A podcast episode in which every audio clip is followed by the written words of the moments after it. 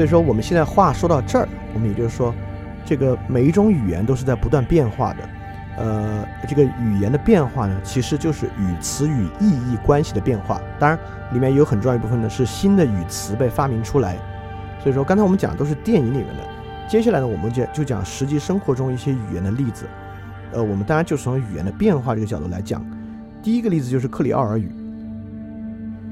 这个克里奥尔语其实指的就是两个语言混合的一种自然生成的合成语言的意思。在我们中国人的语境里面呢，管它就叫洋泾浜。洋泾浜这个词的意思就是上海滩。以前因为上海滩是中国以前最大的港口和贸易城市嘛，上海滩里面宁波方言与英语混合而成的一种新语言。这个语言兼具了英语的发音，甚至有时候兼具了中国话的意义。比如说“马达”这个词啊，就是从英文 “motor” 这个洋泾浜里面翻译过来的和发展出来的一个词汇。这样的词汇还包括课程 （course），包括斯达托 （start），包括沙发 （sofa），curry 咖喱、马赛克等等这样词汇，都是洋泾浜时候发明的词汇。这些词汇量相当相当大，就深刻的影响了现代汉语。而这些词汇的发明呢，我们能够透过这种边缘现象看到，它就是那么几十年的时间里面，这么突然一下发发明出来的。而发明之后呢，它凝固在一个语言内部，却相当有用。呃，那这个其实是两个大的成熟语序碰撞啊。那有没有一些更小的地方能够发现，它的语言完全就是克里奥尔语呢？是有的，就是海地这个国家。海地这个国家的克里奥尔语就是殖民地法国的法语。和当地早期土著语言混合的一种语言，这克里奥尔语也是海地现在这个国家的官方语言。这个国家所有人都说这个语言，这个语言呢，很多地方听着像法语，很多地方呢又不不像法语。呃，里面吸收了很多法语的词汇，也有很多词汇呢就是当地的词汇。所以这个国家相当相当有意思啊！就海地整个国家人都在说这么一种混合形成的语言。那么我们就要问了。这种混合形成的动力是从何而来的呢？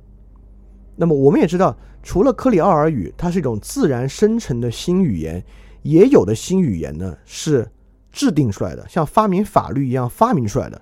这种发明过程呢，我们反而好理解。其实这就是朝鲜语或者韩语。我们知道，当然有人说朝鲜语、朝鲜人、朝鲜族就是韩国啊，就高丽国以前说汉语，后来他们自己胡发明一个语言。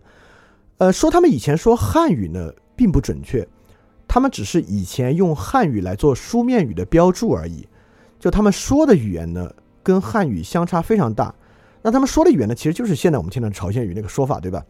就世宗大王发明这个新语言呢，其实与其说是抛弃汉语使用新语言，不如说呢是为了高丽国的口头语言发明了一种脱离汉语的书写语言。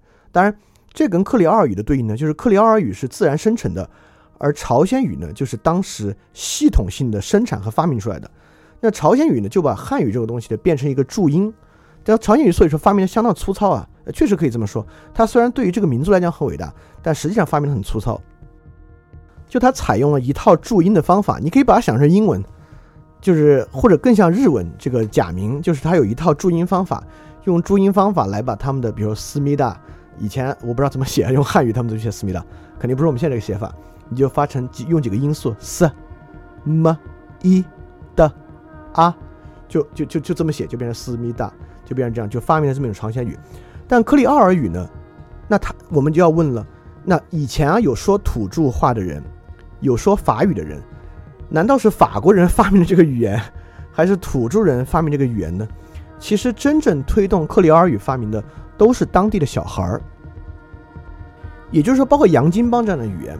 特别是海地这样克里尔语，包括现在世界上还有的地方啊，语言在慢慢的融合，尤其是非洲这样的国家。我不知道现在有没有语言学家去非洲研究啊？就中国人在非洲建铁路建多了之后，有没有一种汉语跟当地语言混成的语言？这这是开玩笑说的，我不知道有没有啊。但是在我们过去的研究之中都能发现，小孩的学习过程是推动克里尔语完成的过程。也就是说，小孩子一方面在家里面呢，长辈是说这个呃本地的土著语言。那么小孩子在外面呢，听的很多场合听的是法语，所以小孩子在和小孩子互相沟通的过程中呢，就慢慢发明出了他们自己沟通的一套话。那这套话慢慢随着他们的成长凝固下来，就在推动这个语言的不同变化。那么这就将我们的话题引向了下一个话题，就小孩子学习语言到底有什么这么特殊的地方？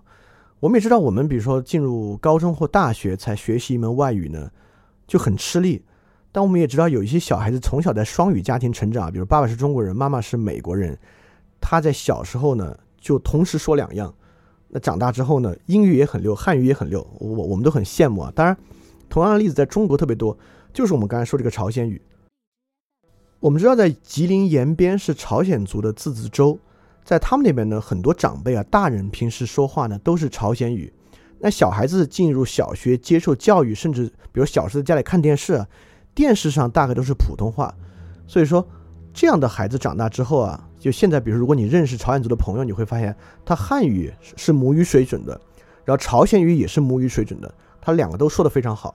那他们之后在基本上意外学日语，然后长大之后呢又不得不学英语，所以你会发现很多朝鲜族的朋友呢很有语言天赋，一个人同时掌握四门语言，有两门呢是母语水准的，有两门要学得好一点的是接近母语水准的。所以说在翻译市场呢确实有很多朝鲜族的人炙手可热。那我们就要去问一个问题了：那婴幼儿为什么学习语言学得这么快？那透过这个其实也非常重要。当然，这个问题我们现在并没有完整的解释。但如果我们有能力解释婴幼儿学习语言与我们长大之后学习英语有什么本质的不同，如果能够回答这个问题的话，事实上我们就已经回答了语言的很多奥秘，对吧？我们只要能够说语言是如何教授、如何被人认知的，我们其实某种程度上也就回答了语言到底是什么。但很可惜，对这个问题我们只有。现象性的认识啊，还没有解释性的认识。大概我们是这样来研究这个问题的。这个研究方法的形成年代相当早，就一九七二年，就直到今天呢，我们也只是通过呃功能性核磁共振或者用脑电波的方式有更精确的发现。呃，而且这个方式呢，其实只能揭示对于语速的分别。它大概是这样的：我们找一个小婴儿，很小很小的婴儿就行，你可以把它放在一个地方，然后把它脑上的脑袋上接上这个电极。或者直接对它进行像图中这样的功能性核磁共振的扫描，然后你开始这个小孩放一个音速，比如说大，比如说你他就你就反复开始播放大，大，大，大，啊，他他最开始当然脑电波会有些激活啊，但你当然反复之后呢，这个激活水平呢就慢慢下降了。你把大换成另外一个音素，比如八，如果这个小孩能听得出来的话，你就会发现他的大脑激活水平重新上涨了。如果听不出来呢？但他就像在重复听哒哒哒一样，他就这样变下去了。所以说，透过这种研究方式，一九七年我们就这个研究啊。透过这个研究方式呢，我们在识别婴儿能不能分辨或者能够分辨多么细微的差异。我们知道这个人啊，有时候分不了那么清楚。比如说英文的国际音标 s 和 th，就是 s 这个和这样一个发音呢，好多人在成年之后就相当吃力，觉得听不出来什么区别。但你也知道。在在在中国，很多很多南方的人呢，他他这个发音很吃力了和呢，呃，他有的人是听得出来，但是自己发不出来，分不出来；有的人呢是听不出来。就比如说我，虽然我说话口音不重，但我依然有一个问题。这个问题呢，有时候我就是听不出来，就是前鼻音和后鼻音，嗯嗯，嘤嘤，呃，我就是现在你让我说说得出来，非让我听听得出来。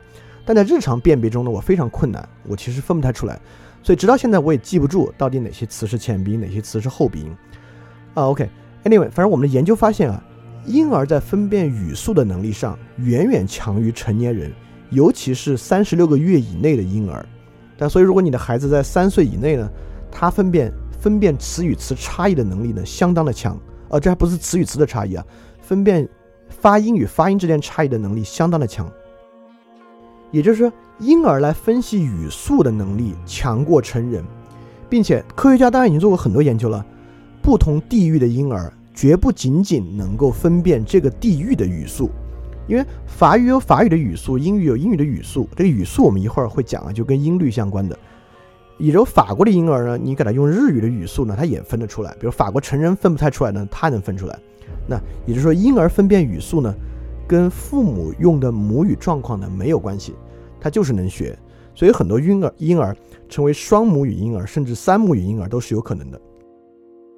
很可惜的是，对于婴儿的语言学习啊，我们知道的呢，为什么学的那么快那么好，就并不比这个能够多知道太多了。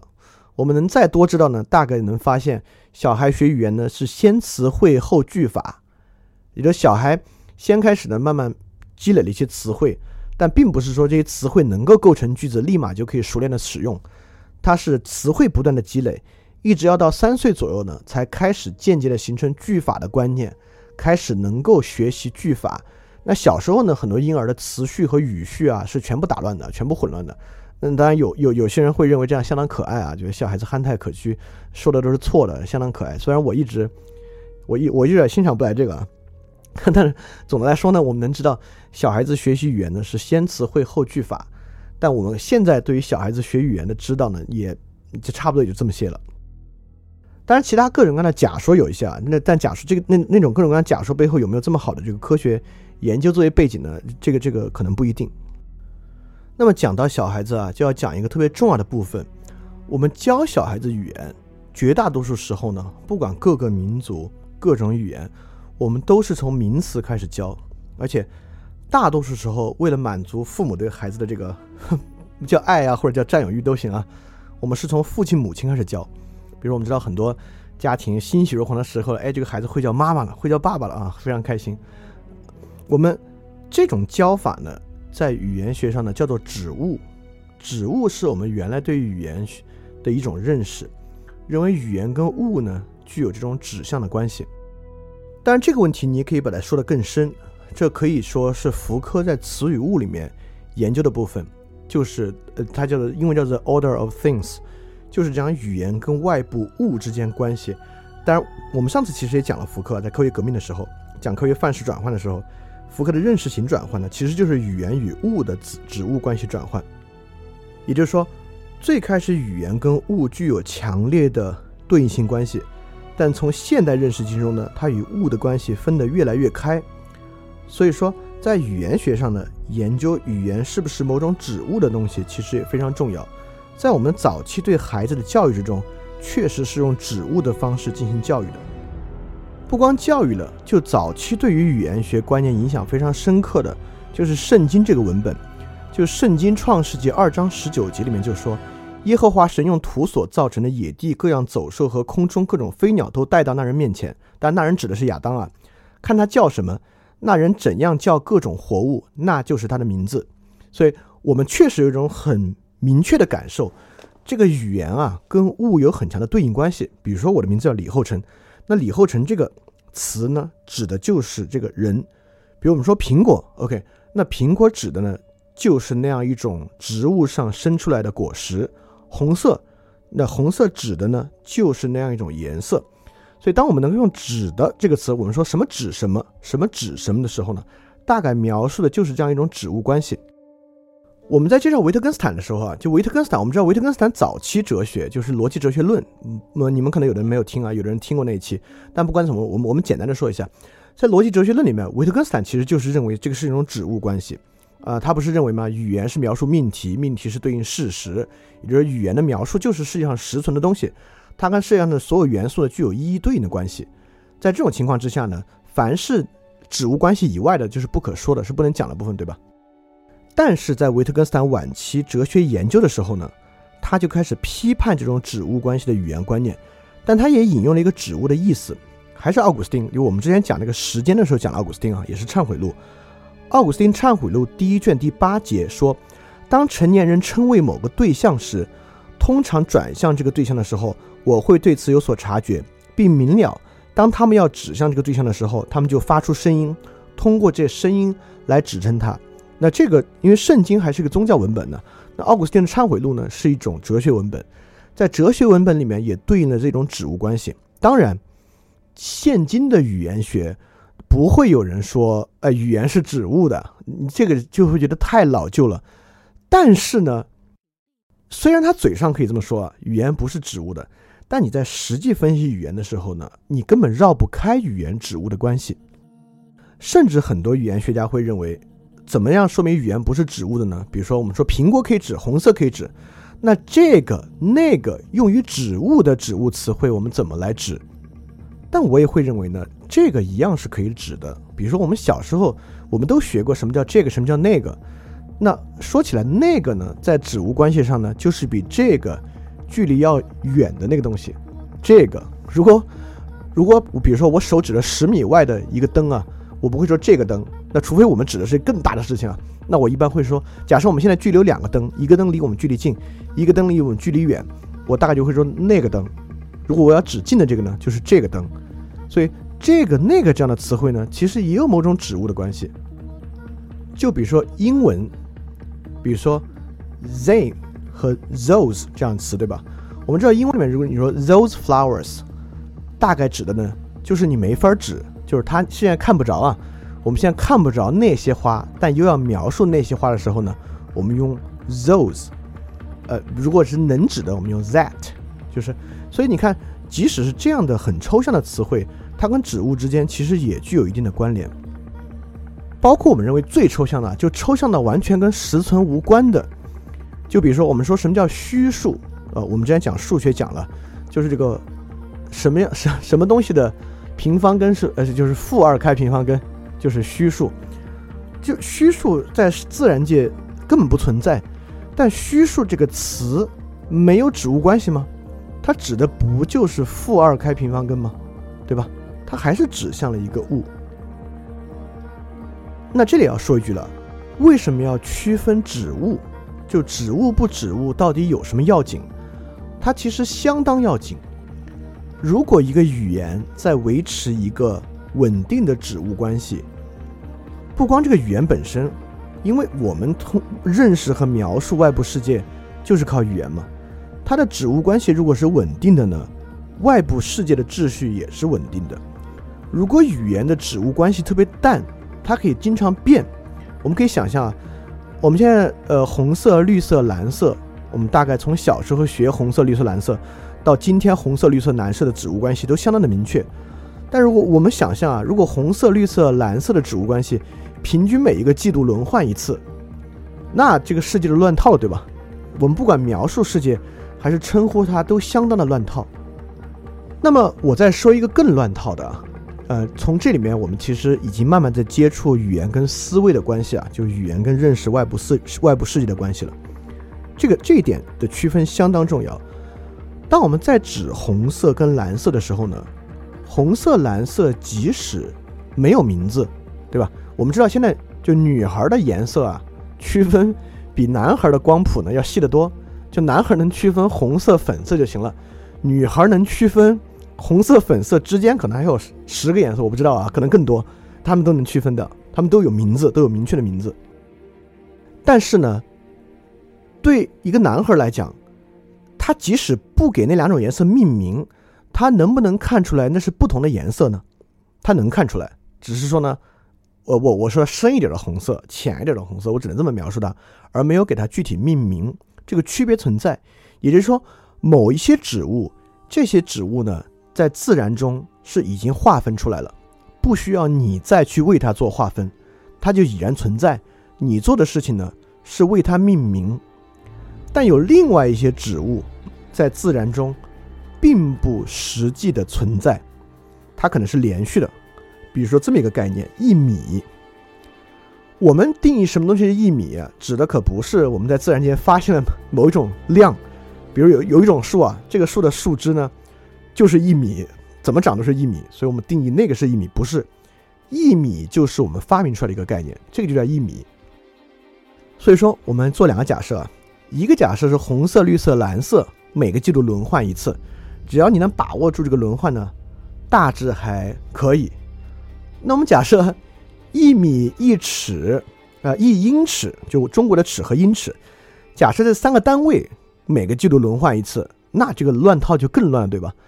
所以在这里面，我们发现两种指物的逻辑，有一种指物逻辑在指在自然界里面已经被完好的划分的某种区域和类别，我们为它命名；但有另外一类指物，在我们的语言里面是由我们为自然界并不存在的这种区分来进行划分的，这是一种相当特殊的指物关系。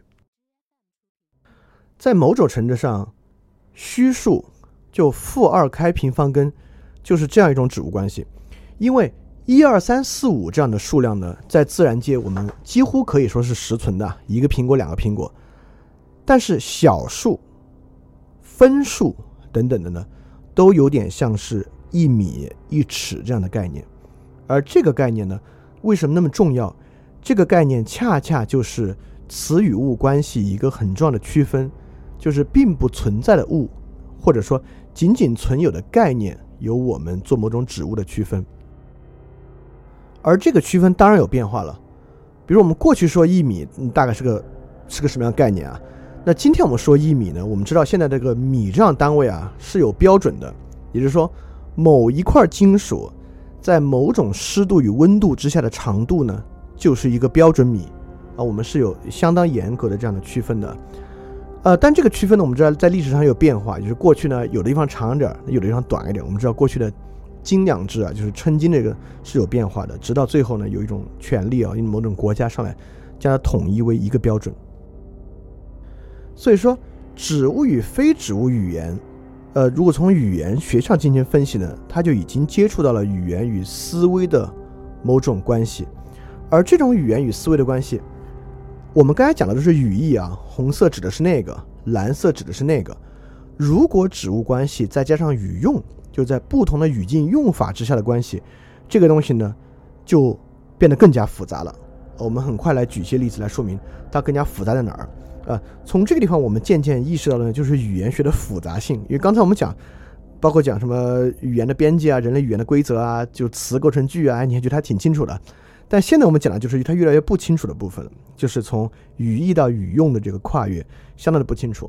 呃，我们我们来讲植物历史上一个很著名的例子，就是说，假设你现在跟一个印第安人走到美洲的草原上，现在草丛里呢，突然有一个兔子大通突然跳出来，吓你一跳，然后这个印第安人呢就指着这个东西，就他就指这个兔子，他指这兔子说“个挖盖”，他就指着说这个。那你现在就要想了，他是什么意思啊？他指的是一只兔子，指的是兔子跳出来，指的是跳跃，指的是人被兔子惊吓的这个状态，还是什么东西？也就是说，当我们讲指物的时候，某种程度上这个东西呢，并没有那么简单。当然，你可以说，呃，它是可以靠分辨，对吧？比如说，如果他说这个 g a v a g a 你记住这个词了 g a v a g a 然后现在他笼子里有一只兔子，你指那个兔子，你问他给挖该。如果他如果你知道印第安人，比如说他点头就表示 yes 啊，他一点头，你至少能够分辨出呢，给挖该这个词啊应该指的不是兔子跳出来人惊吓那个状态，但是呢，你依然无法分辨这个挖该指的是兔子呢，还是兔子的尾巴，因为你你指笼子里兔子的印第安人可能会觉得你你指的是不是兔子尾巴？他说是是是，也就是说。指物关系可以通过再次指认进行澄清，但这么说起来，我们会啊，那这样你多澄清几次不就行了吗？啊，确实，我们在小时候教婴儿语言的时候呢，当然我其实没有这个经验啊，我也小时候怎么学的我也不记得了。但那你可以想象啊，有时候呢，你是在靠再次指认来给一个小孩澄清是这个，而不是那个，而不是这个环境等等的，你在帮他澄清。但事实上，在逻辑上。和很多实际使用之上，我们真正理解那个意思，绝对不是靠再次指物的澄清，而恰恰再次指物的澄清，如果要分辨所有意思呢，再次指物的过程是无穷的，因为在每个情况之下，我们都能想象，比如一个兔子、兔子尾巴、白色的毛等等等等，我们都能想象，在某种指物情况之下，我们很难严格的限定它指的是。一个单元的物品而不附带任何的问题，所以说，这个是真正对指物逻辑的反思。就是说，到底是不是指物关系呢？很大程度上在于指物具有刚才我们说这样的问题，而维特根斯坦恰恰认为啊，就语言坐落在，比如语维特根斯坦，如果你们还记得我们讲，他就说过，语言如何用，怎么用，就是它的意思本身。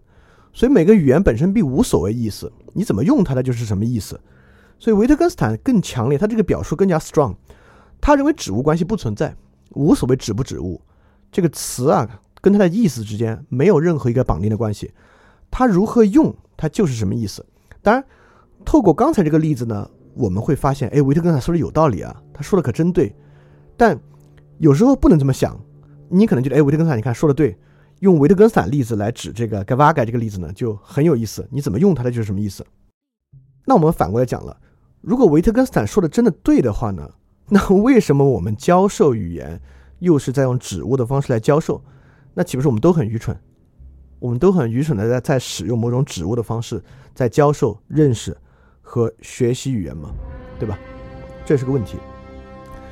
那第二种就是指物还有一个问题啊，就是我们刚才说，呃，这个语义与它论述环境的关系。我们举这么一个例子，就是说第一句话我觉得疼，第二句话呢，我觉得院子里有人，第三句话呢，我看见院子里有人。这里去分辨的是，我觉得疼的觉得，和我觉得院子里有人的觉得，它都是一个同样的汉语词汇。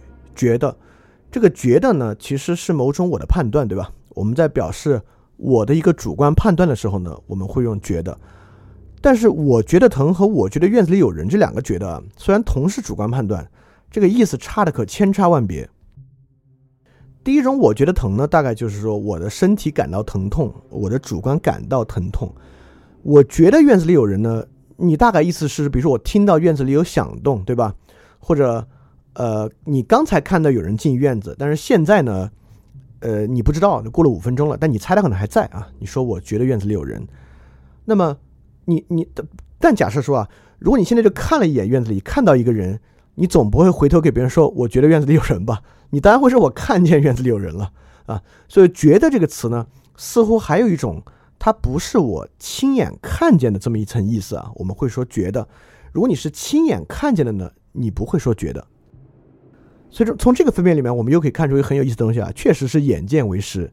就即使你听到院子里面有人的声音啊，你也，你这个时候表述“我觉得院子里有人”呢，也是相当合理的。它的界限在于，一旦你看到院子里有人。你再说，我觉得院子里有人呢，就很奇怪了。似乎看到呢是提供了最详实的证据，听呢还不行啊。当然，我们在这里想区分的是，我觉得疼和我觉得院子里有人的两个觉得。这个觉得，当然你可以用在其他场合，它的意思呢都相当不一样。就即使觉得，指觉得这个词啊，指向的是某种主观感受，在不同语境下也不一样。比如说，我现在看到我脚上被一个石头砸开一个口子。我现在依然可以说，我觉得我疼。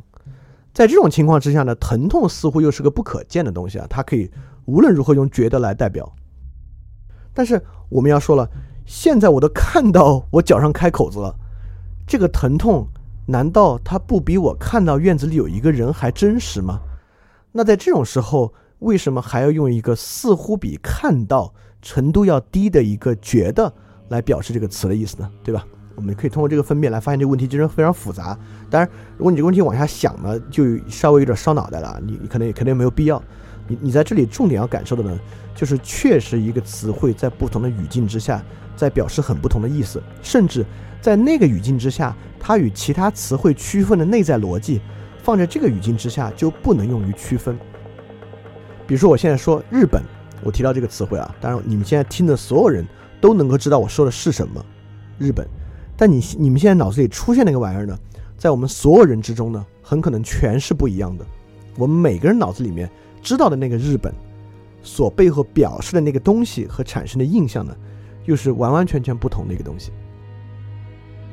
所以你看这多有意思啊！这说明语言确实不如看起来那么简单，但也没什么关子可卖。在这个时候呢，语言学家就引入了这样的一组概念，我们之前讲也讲过很多次啊，就是能指和所指。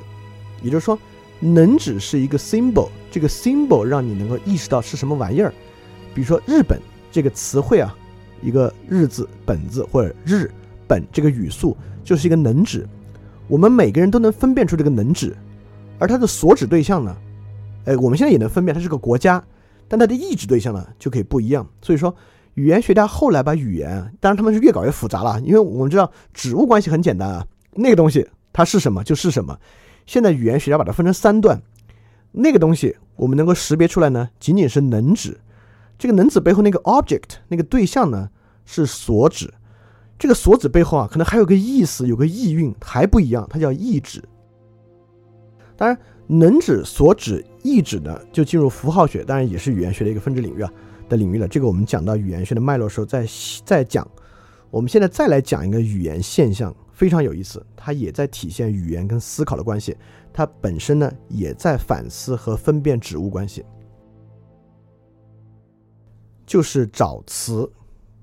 找词就是说，你经常有时候说话，你表述一个意思，你脑子里特明白，但你想不出来是那个什么什么什么呃哦对，就是那个词，这个这个感觉大家都应该有啊。比如说我现在说，今天我们讲这种话题啊，语言学跟平时你跟别人聊天呢，它就更更什么来着？你可能就能帮我补出来，严肃可能是啊，更抽象，哎，都可能是这个意思。也就是说，我们确实有时候你感觉脑子里那个意思在了，但是呢。你你你就说着没找那个词，但一旦找到那个词呢，你就能把它说出来。在翻译的时候呢，就更多了。比如说有一个英文句子，你发现，哎，这个词是用中文词是那什么来着？你可能还列出了三四个，哎，是这个，对，它就对上了。那么我们就要想，既然有找词这个过程，那对上的东西是什么？这个问出了一个很复杂的问题，因为我们都说我们在用语言思考。如果我们真的在用语言思考啊，而我们又知道语言是由语词和句子组成的，如果我们真的就是在用语言思考的话，我们怎么会找词？如果我们在用语言思考，在找到那个词之前的部分到底是什么？那是什么东西？OK，假设我们认为啊，我们是在用那个玩意儿思考，语言呢仅仅是把它表述出来的这一步，那就要问了，那那个玩意儿是什么？那还有个。更有意思的现象啊，就是帮别人找词。我们知道，语言是人与人之间沟通的最重要的工具，也就是说，人与人之间要形成理解呢，重要的是靠语言。但是，你竟然能够帮别人补充出来那个词汇，言下之意就表述着，在其他人都还没有用语言表述之前，你就已经理解了他的意思。如果在其他人都没有用语言表述之前，你就理解了那个意思。你理解的是什么？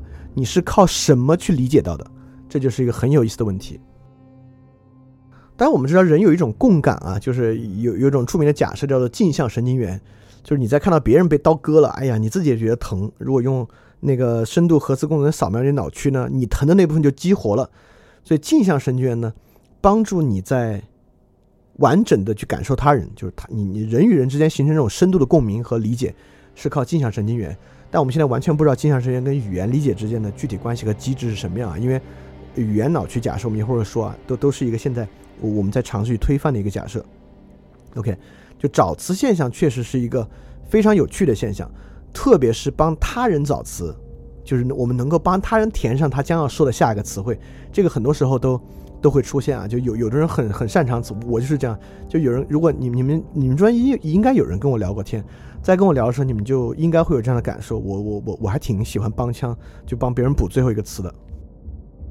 那这个现象很可能说明了，语言还不是第一，并不是最终在我们脑子里思考的东西。我们并没有使用语言思考，并且语言并不是我们之间沟通唯一的媒介和必备的媒介。在语言之外，有另外的东西也在帮助我们沟通，甚至帮助我们思考。而语言确实是在外在可以显现出来的，它显现为语词，显现为你的发音，显现为你的语句。但那个东西啊，就是被语言所代表的那个东西，到底是什么？我们可不能简单的说，那就是意义。那我们现在大概还有语言的机制，我们知道语言怎么发音发出来的，语言在大脑哪块儿？那意义是什么？意义是哪个器官控制的？那那当然是神经系统控制的。是神经系统哪一部分在构造意义？就这种问题问下去呢，就会更难回答了。当然，现在对早词现象呢，我们 科学家也并没有定论啊。其其实我们对语言的了解相当的少。就如果说时间和语言，我们对哪个了解多一点呢？很可能是物理学对时间的了解比我们对语言的了解还要多得多。所以很多语言现象，我们现在都很难对它得出一个完美的解释。所以，我们讲找词现象呢，就是接触接触这样一个现象。大家能知道，思考跟语言的关系啊，绝没有它看起来那么简单。那么说起思考跟语言，那就不得不提到，不得不今天再一次提到维特根斯坦以及维特根斯坦著名的“不可说”。就如果听过维特根斯坦分享，你肯定知道，维特根斯坦逻辑哲学论第七大命题就一句话：对于那不可说的呢，我们要保持沉沉默。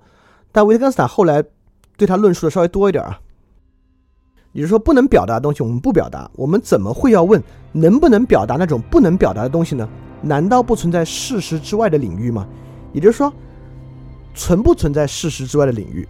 如果存在的话，我们有没有想到？我们当然有想到。那我们想到了呢，他却不能表达。也就是说，在维特根斯坦看来，有东西是不能用语言表达的。我们经常也这么说，就是这幅画的美啊，难以用语言形容，或者我只能用，我们会觉得有些东西呢，我只能用语言比喻，而不能用语言表达。那这是什么意思？那我们就要问个问题了：什么东西不能用语言表达？当然，我不认为这个问题有答案啊。但是呢，我们能够从逻辑上去想，如果能够对这个问题有回答，那代表你起码清楚了两个东西：你既清楚了思考为何物，也清楚了语言为何物。比如，维特根斯坦在《逻辑哲学论》里面对这个问题应该有相当相当清楚的回答，就像是这个东西。事实是可以用语言表达的，事实之外的东西呢是不可以用语言表达的。甚至维特根斯坦呢，把事实与非事实都分得很清楚。事实呢就是可能客观存在的东西，桌子、椅子、事件、天气；非事实呢就是绝不可能客观存在，仅仅在概念中存在的东西，神、美、善。所以在维特根斯坦看来呢，神、美、善等等呢，就是可思而不可用语言表述的东西。但我们知道他这么说，虽然在逻辑哲学论里面有一定道理啊，但他后来也推翻这个了，就是因为指物关系并没有那么的明确，而且我们从经验上也知道他很他很可能不对，甚至他不可能对。就是我们从古到今用语言来表述宗教美善还少吗？太多了，整个网上全是这样的东西。我真的不可说的话，当然维特根斯坦说都是荒谬，都是都都是近乎于胡说八道的东西。啊。但你也知道他没有那么简单，他不是那么近乎于胡说八道的。有的对于美和善的论述呢，你心里知道它是有道理的，你心里知道那是认可的，那是对的。但是我们也确实认为某某些东西呢可能不可说，所以这个问题的答案呢，并不像维特根斯坦在《逻辑哲学论》里面所论述的那么简单。但不可说的领域确实存在，而透过语言所不可说、可想而不可说的东西呢，我们确实在接触到思想为何物以及语言为何物，而恰恰马克思韦伯所讲的。人是活在自己编织的意义之之网上的东西，而为什么这个东西会让人如此的就，呃，马克思韦伯这么说绝不说它好啊，恰恰说它不好。它为什么不好呢？恰恰很可能跟不可说的秩序又很有关系。但这个我们肯定也不可能在今天给出非常明确的答案。它为什么不可说？什么可以说？什么不可说？只是我们在提出这么一个问题。当然说到现在，你肯定都都糊涂了啊！我们今天实在提了太多的问题了，说了这么多这么多的。问题，而且越往后提呢，这个问题越玄妙；越往后提呢，这个问题越深，越不容易解答。但确实也揭示了语言跟思想越复杂、越不那么直觉性的一面。所以，希望通过刚才所有这些，以及我们所提出这些问题，你会发现，你每天都在使用的，你认为你所熟悉的这个语言呢，其实有很多你所根本不熟悉的一面，有它相当复杂的一面。那么，我们的问题就问到这儿，再往深问呢，就更就更糊涂了。所以我们来讲一些呢，大概有结论的东西，就是语言的起源。第二部分。非常感谢你收听本节目。如果希望每周一加入微信群，跟我们一起学习，提出问题，看到每次分享的 keynote，可以微信添加“想借 Joy Share”，想借的拼音 x i n g j i e，Joy Share j o y s h a r e，并说牛津通识读本，就可以被我们拉入群中，每周一起学习了。欢迎你来。